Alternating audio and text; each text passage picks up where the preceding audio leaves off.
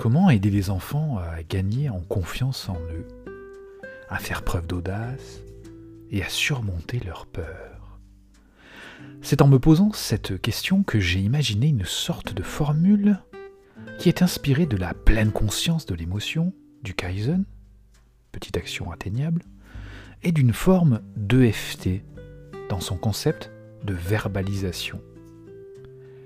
Il s'agit de la phrase suivante à compléter par l'enfant et à réciter la main sur le cœur ou dans une posture de confiance. Les pieds bien ancrés au sol, sourire aux lèvres, le dos droit. Voici cette phrase. Même si j'ai peur de compléter la phrase, j'ai le courage de je peux et compléter cette phrase aussi. Le principe est par conséquent de nommer la peur pour la rationaliser et de tourner la réflexion vers le potentiel de l'enfant dont il va prendre conscience. Par exemple, même si j'ai peur d'aller dans l'eau, je peux tremper mes doigts de pied. Même si j'ai peur de parler aux autres, j'ai le courage de leur sourire. On peut aussi s'appuyer sur l'humour, avec des peurs et des potentiels qui n'ont pas de point commun apparemment. Exemple, j'ai peur de l'obscurité, mais j'ai le courage de manger des bananes. De cette façon un peu humoristique, la situation est dédramatisée.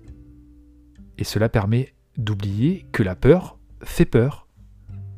Et une fois que cette peur justement est surmontée, on peut envisager tout ce qu'elle nous empêchait de faire. Et donc se fixer inconsciemment l'objectif que ce qui va être fait sera fait parce qu'on n'a plus peur finalement.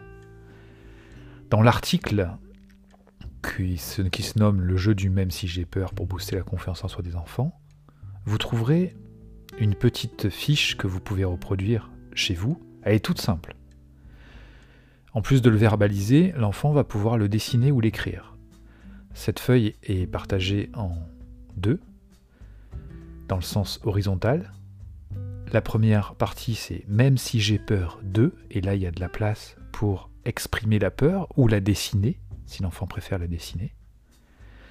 Et la deuxième partie de la feuille, c'est la suite de la phrase, je peux, j'ai le courage de, et là, l'enfant va pouvoir mettre l'accent sur la petite action qui lui permettra de dire j'ai déjà fait un premier pas pour aller dépasser cette peur. Et il se concentrera ainsi sur ce qu'il a envie de faire derrière sa peur. Voilà pour cet exercice tout simple, cette astuce toute simple, qui permettra de débloquer beaucoup de situations. N'hésitez pas à me laisser un petit commentaire sur la page Facebook ou sur les autres réseaux sociaux pour nous dire, pour me dire et pour partager auprès de la communauté si cette petite astuce a fonctionné chez vous. Merci à vous et à très bientôt.